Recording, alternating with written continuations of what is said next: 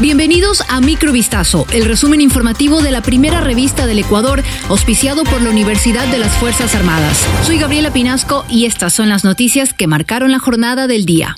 Leti Cando, una enfermera lojana de 33 años, fue reportada como desaparecida el 2 de septiembre pasado, luego de salir a una fiesta con una amiga en Quito. Tras las investigaciones para dar con su paradero, se descubrió el brutal crimen del que fue víctima. Fue violada, asesinada y enterrada por su agresor. La fiscalía, en coordinación con agentes de la DINASET, levantaron la primera información sobre sus últimas actividades. Aquella noche del 2 de septiembre, la joven salió con una amiga a una fiesta en el sector de la Universidad Católica. Luego se trasladaron a un bar de la Avenida República en el norte de la capital, donde entabló una relación amistosa con Johnny Stalin C.A., el supuesto agresor, a quien conoció a través de terceras personas. Después de ingerir bebidas en una discoteca, el sospechoso ofreció su casa para continuar con la fiesta. La víctima y tres personas más aceptaron la invitación, pero luego de unos minutos de permanecer en ese inmueble situado en el barrio Bellavista Alto, uno a uno se marcharon, menos la víctima, pues se quedó dormida en un dormitorio.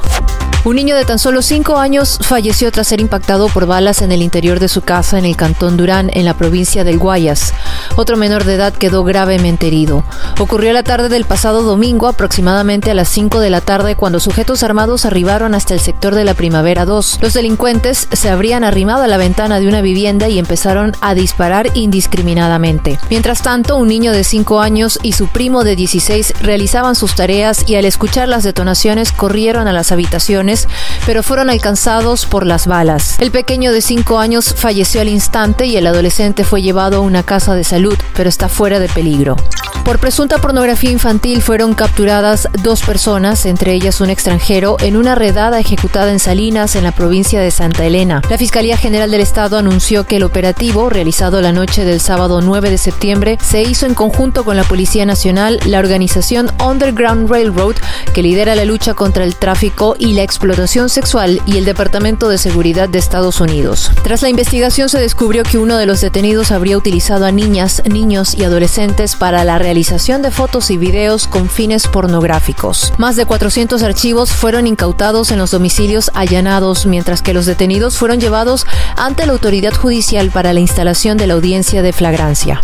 A partir de las 0 horas de este martes 12 de septiembre rige un nuevo precio referencial para las gasolinas Super y EcoPlus a nivel nacional. La empresa pública Petroecuador informó este lunes que el valor sugerido se aplicará en las estaciones de servicio propias y afiliadas al segmento automotor. La gasolina Super Premium 95 octanos, que antes costaba 4 dólares con 20 centavos, ahora incrementará su precio a 4 dólares con 33 centavos el galón, mientras que la gasolina EcoPlus de 89 octanos también subirá de precio de 3,39 dólares a 3 dólares con 48 centavos por galón.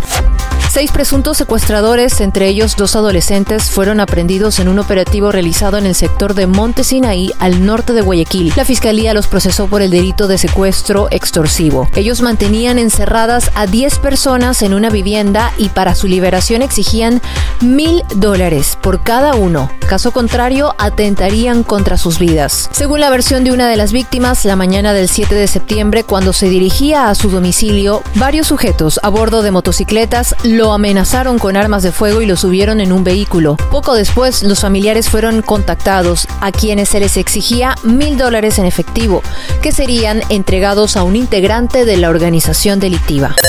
Microvistazo fue auspiciado por la Universidad de las Fuerzas Armadas. Volvemos mañana con más. Sigan pendientes a vistazo.com y a nuestras redes sociales.